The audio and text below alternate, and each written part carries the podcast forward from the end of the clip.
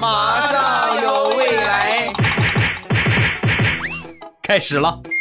啊！两只黄鹂鸣翠柳，未来不做单身狗。礼拜五一起来分享欢乐的笑话段子。本节目由喜马拉雅出品，我还是你们喜马老公未来欧巴。前两天跟我媳妇儿出去逛街，在路上碰到了以前单位的一个同事。刚开始工作的时候，这个同事啊，性格属于那种逆来顺受、优柔寡断。平时呢，给了他不少的建议啊。我一见着他，我就跟他说：“我说你这样不行。”你得有自己的风格啊，而且呢，当断不断，那是那是女人的做法，老爷们儿呢就应该果断一点，对不对？然后呢，经过我的这个每次不停的说呀，他这个性格也多少发生了一些变化啊，从优柔寡断变得很爷们儿了。现在呢，据说成了我们单位这个二把手啊，你这这就很不得了啊，是不是？干了这么几年，成了二把手，不得了。简单聊了近况之后。然后我们寒暄了几句，就就准备各忙各的了。临走的时候啊，他再一次握紧我的手，然后很深情地说：“谢谢你，感谢你让我成为真男人。”那一刻，我用余光扫了一下我媳妇儿的脸，仿佛看见她打了一个激灵。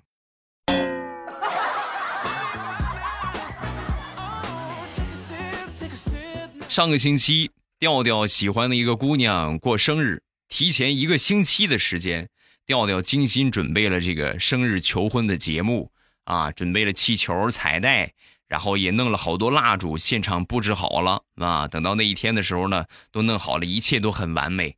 然后他女朋友出来的时候呢，调调突然单膝跪地，然后呢，奉上了他准备已久的钻戒。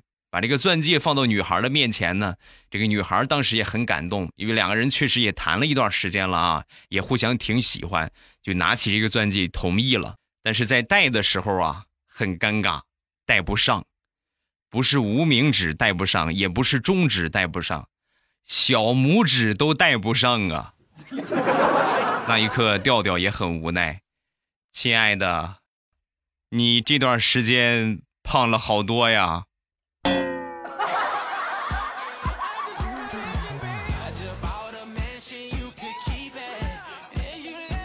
昨天出门坐公交，临上车之前呢，一摸兜没带着零钱，赶紧附近找找吧。附近可以说是前不着村后不着店吧，只有一个要饭的乞丐啊。我当时呢，兜里还有十块钱，还有十块钱，我就跟他，我就跟他商量，我说我给你一块，你找我九块行不行？说完，这个乞丐啊，没有答应了，答应了啊。然后我就给了他十块钱，然后从他盆里呢拿出了九个硬币，硬币。回来准备继续等车，发现所有在等车的乘客都掏出了手机，开始拍我，一边拍还一边说：“你看看啊，真是不要脸呐！乞丐的钱他都抢，真是，呸！发网上骂他。”西湖的水，我的泪。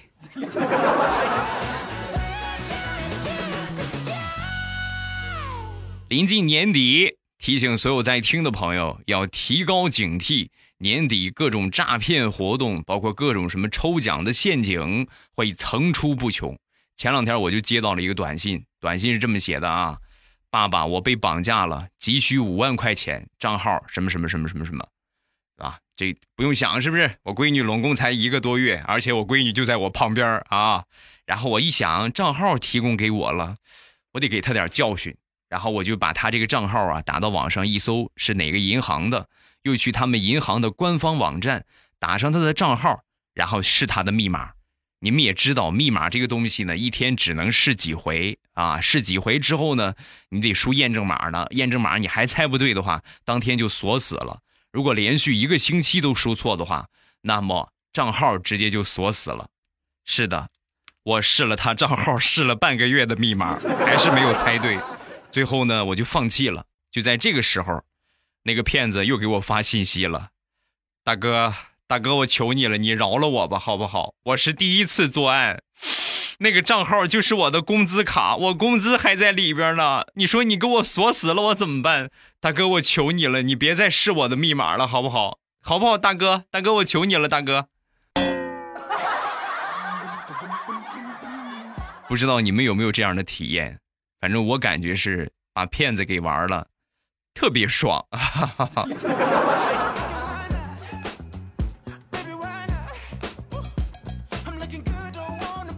上个星期，彩彩的婆婆无意当中呢翻到了她儿媳妇的日记本啊，翻到了彩彩的日记本。平时啊乖巧听话的彩彩，日记里边竟然记载着诸多她婆婆对她的各种不开心的事情啊，比如说今天我婆婆吃饭的时候先给她老公盛的，我说我也要，没有给我盛。啊，今天我婆婆让我打扫卫生了，今天我婆婆让我扫地了，记得明明白白、清清楚楚。她婆婆看的是瑟瑟发抖啊啊！但是呢，这个东西得问清楚啊，是不是什么意思啊？就过来找到她儿媳妇儿啊，彩彩呀，这是怎么回事？你记这些干什么呀？这是准备以后报复我是吗？说完，彩彩就说：“妈，你怎么说呢？我怎么可能报复你呢？我就是把这个记下来。”以后呢，提醒我自己，千万不能对自己的儿媳妇这个样，要不然自己会有生命危险。妈，你放心，我怎么可能对你做什么呢？是不是？就是你啊，反正本儿在这儿，你自己注意点就是。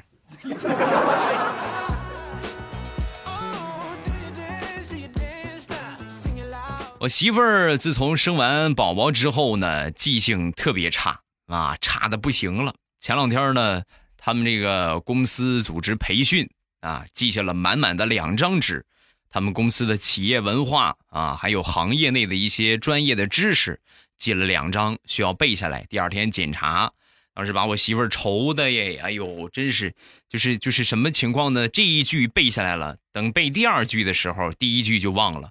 在床上躺床上反反复复的就开始背啊，来回背，来回念，来回背，来回念。人在做不好事情的时候呢，情绪会格外的暴躁啊，就他感觉他背不下来呢，他就会赖别人，他就会赖我啊。我在旁边呢，就是玩手机看个小视频，他就不乐意了。你能不能小点声啊？你看我背个东西，你这旁边这这一通耽耽误我啊！好好好好，我小点声，小点声。然后我就调小声，我就开始玩。啊，玩了一会儿之后呢，我媳妇儿，哎，放弃了，不背了。老娘一句也没有背过。当局者迷，旁观者清啊。他在念了这么多遍之后，我发现我已经烂熟于心了。媳妇儿，你想不想听？我给你背一遍。有没有同感？是尤其上学的时候啊。别的同学在疯狂的背课文，然后呢，你你就在旁边听着，无聊听一听，你发现你的你的记忆力比他要清晰很多，你背的比他还好。但是当你自己过去使劲背课文，哎呀，是吧？赵钱孙李周郑王是吧？你使劲死记硬背，怎么也背不下来啊！反倒旁边有个同学在那念，你能记住他背的是啥？你说神奇不神奇？小黑的媳妇儿。前两天呢，身体不舒服啊，牙疼。到了晚上之后，哎呦，辗转反侧是难以入睡呀。睡着睡着之后呢，把把小黑就拍醒，别睡了，别睡了，别睡了，别睡了。老娘这牙疼的这么厉害，你这还呼呼的睡大觉，你真有脸睡？好疼啊！你赶紧想想怎么办。说完，小黑坐起来就跟他媳妇就分析啊，中医理论认为，牙疼有以下几点原因。第一点，风热侵袭，气血滞留，瘀阻脉络而为病。第二点，虚火上炎，肾阴亏损，导致牙齿浮动而牙疼。三，胃火上蒸，胃火循环上蒸牙床，损及脉络而为病。就是这么几个原因，你们可以自己想一下。当你在很疼痛的时候。你是听不得别人给你分析你的病情的，你就赶紧说怎么办？把小黑媳妇气的，你赶紧说怎么办？疼死我了！办法倒是有一个，就是有点残忍。老婆，你等会儿啊，我去拿钳子去。你信不信我打死你？打死你！打死你！打死你！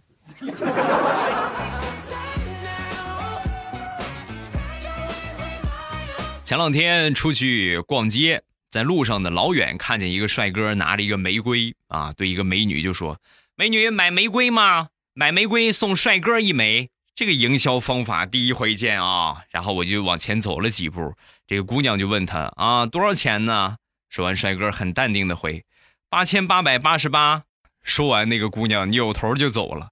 然后我就走上去了，走上去之后，我说：“帅哥，帅哥，玫瑰我要了，你给我打个折。”说，小伙儿很是惊恐的看着我。大大哥，你要是买的话，八千八百八十八可不行啊，还得再加一位，八万八千八百八十八。头一回卖给老爷们儿，我我害怕。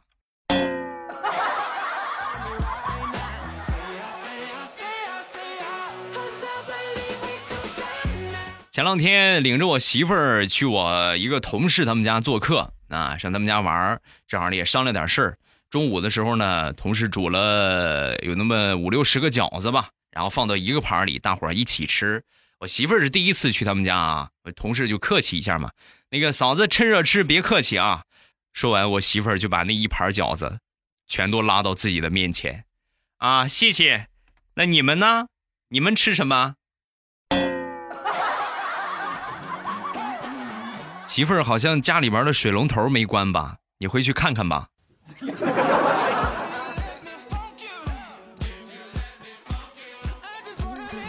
我一个表哥开了一家店铺啊，这不是年底了嘛？年底需要盘点盘点，核对一下账目。然后白天的时候呢，也是店铺里边比较忙，只能晚上核对核对啊。那天晚上呢，吃过晚饭，就跟他儿子就说：“宝贝儿，你赶紧去写作业啊，我和你妈还有正事儿。”说完之后，他儿子狐疑的看着他，然后说：“你和我妈能有什么正事儿啊？”去去去去去去写作业去写作业去，小屁孩懂得还不少。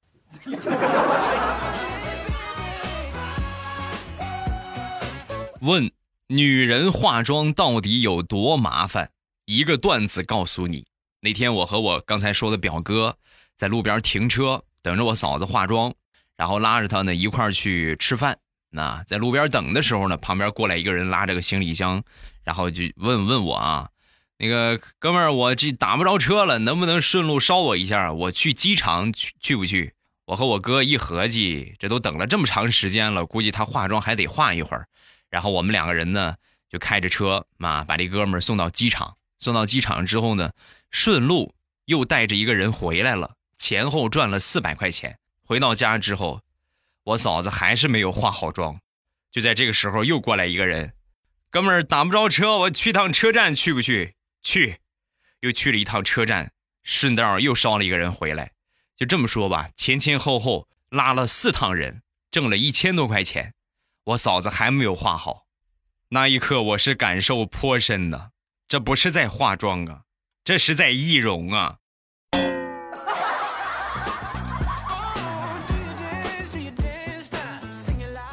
昨天中午吃饭的时候，没有什么事情，看了一会儿直播。其中有一个主播啊，我经常关注。这个主播比较有意思的一点就是啥呢？每当有这个大老板们是吧，大哥大姐们刷礼物，就比较那大的特效的礼物啊，他立马就会喊：“谢谢哥，有空一起睡啊！”啊，只要谁刷的“谢谢哥，有空一起睡啊”，是吧？每当这个时候，公屏就会刷起来“一起睡，一起睡”。啊，前两天呢，我们这个公司里边工作群啊，有一个管人事的妹子发了一个红包，祝大家什么什么什么什么啊。发完红包之后，我领了一下，领完之后发了一句话：“谢谢美女，有空一起睡啊。”然后我就去忙去了，两个小时没看手机，两个小时之后，微信都炸了。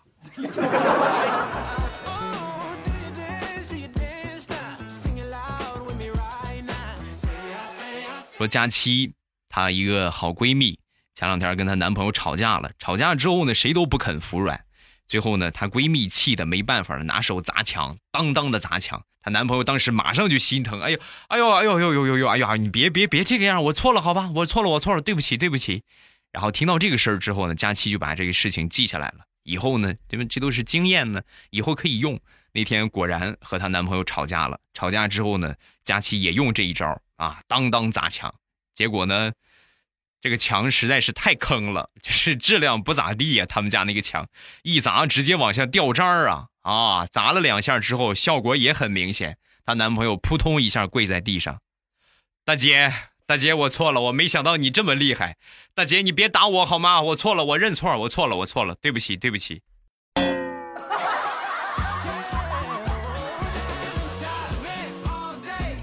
说是佳期的姐姐吧，啊，佳期的一个表姐。最近呢，刚生了宝宝。那天呢，去看这个宝宝，宝宝正在吃奶的时候，佳琪馋坏了。一看这个小宝宝，哎呀，不灵不灵的，瞬间那个母爱就感觉母性光环瞬间泛滥。哇，宝宝好可爱呀！哎呦，吃奶的样子真可爱。说完，他姐连头都没抬。宝贝儿，宝贝儿，快吃啊！你小姨可馋了，一会儿她抢你的，小心。大姐，我是那种人吗？不过你不提醒我，我还忘却了。什么味儿啊，姐？我想试试一口。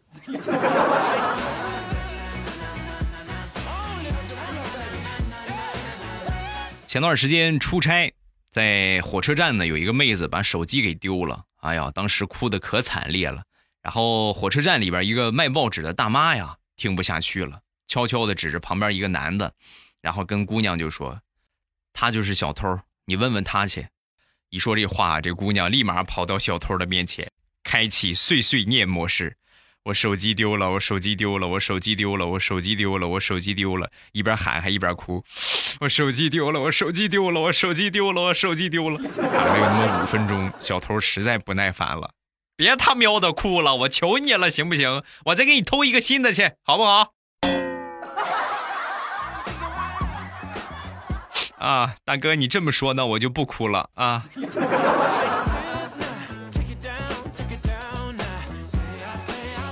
前两天家里边来了客人，房间比较小，住不下。住不下之后呢，我就和我媳妇儿，我说我说咱们俩出去上外边订个房间吧，咱们上外边住去吧。我们俩就在外边，呃，开了个房间。早上起来的时候呢，然后我去公司，去公司的时候，你说怎么那么巧？就是我，因为很近啊，我丈母娘，包括我舅子啊，还有我们家离得很近。早上起来出门，正好附近的宾馆嘛，丈母娘可能去买菜什么的，就碰见我丈母娘了。我当时也没多想，打了个招呼，然后我就走了。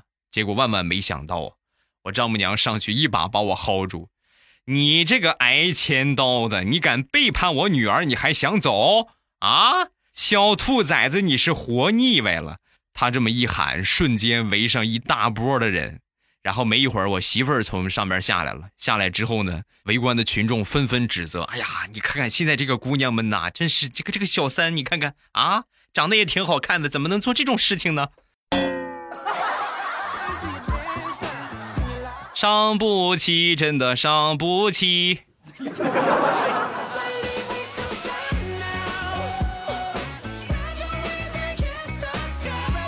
附近前两天有一个结婚的啊，这个新娘子呢着重介绍一下武术世家啊。当时呢两个人在谈恋爱的时候，人媒人呢就怕这一点，就特意说了，人家女孩不会武术啊，人家武术世家不差，但是呢她不会武啊，这个你放心就好，是不是？不用怕以后她打你。这男方就相信了，然后就结婚了。结婚当天呢。就是有这个闹新娘的仪式嘛，对吧？可全国各地风俗不一样啊，我们这儿都有闹新娘的仪式，就这些什么是吧？过去闹一闹，然后在闹的时候呢，可能是有点过分了。这个新娘啊，当时跳起来，一个鞭腿，直接踢倒了三个老爷们儿。那一刻，新郎的脸色煞白，瑟瑟发抖，眼神仿佛在说：“那什么，我。”我能不能退婚呢？啊哈！从那一天起，新郎多了一个口头禅：“家门不幸啊！”哎呀，真是家门不幸啊！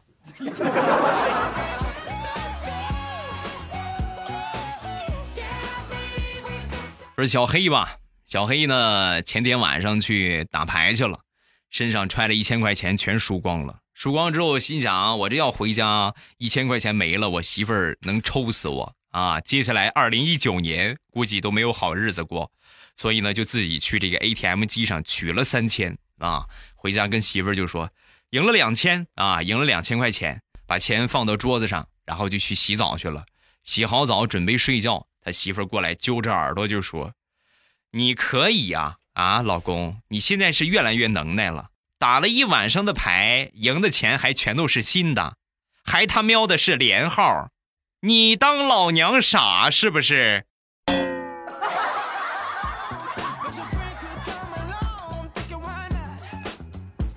彩彩这个人呢，平时比较精打细算。前两天呢，闺女学校啊，准备筹备这个元旦晚会，每个人呢要出经费三百块钱。要这个钱，你得有个名单呀，是吧？什么什么东西，哪来的钱？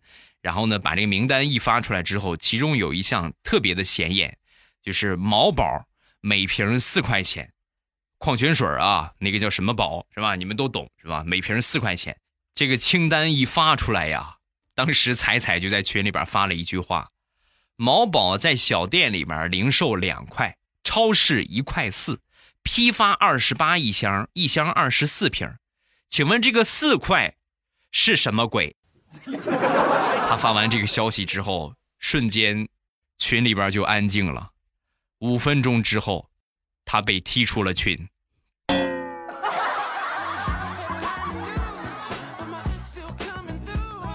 最后来说一个我二叔的事情啊，想当年我二叔啊，在外边当了好几年的兵啊，那一年呢回家的时候呢，也确实是当兵，你们也知道，一年能回一次就不错了，平时也不怎么回来，好几年得有四年吧，四年的时间沧桑巨变，和他走的时候完全不一样。然后顺着这个路往前走，就只知道有一个河，靠着河呢，差不多就到了村口了。到了村口之后啊。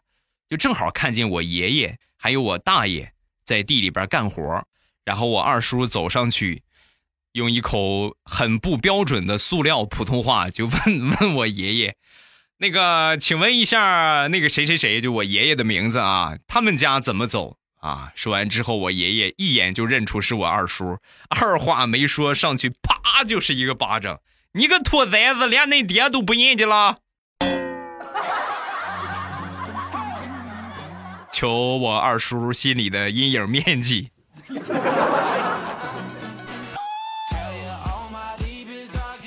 好啦，今天段子暂时分享到这儿，有什么想说的，下方评论区来留言，发一发你的评论，我基本上都会回复你们啊。只要你们发评论，我都会回复，写的比较精彩的，我会在节目里边念啊。记得写评论啊。另外，节目的订阅还有我的关注一定要点上。这个只有影子没有羊。欧巴，我跟你说一个今天发生的糗事本人是律师，法院门口呢有安检，要查包验身才可以进。律师免检，一般呢都是出示律师证，熟了之后呢说一声我是律师就进去了。今天不知道脑子怎么抽了，到了门口之后呢，跟安检的人说了一声我是法师，然后门卫大爷很淡定的说，今天也不做法事啊。你看看，你看看，你看看啊！咱们律师行业的从业者呢，尽量的少玩游戏，因为你们玩时间长了，尤其是在这种角色类型的啊，尽量不要选择法师这个角色，因为你时间长了，你真就是容易出现这种情况。我是个法师啊。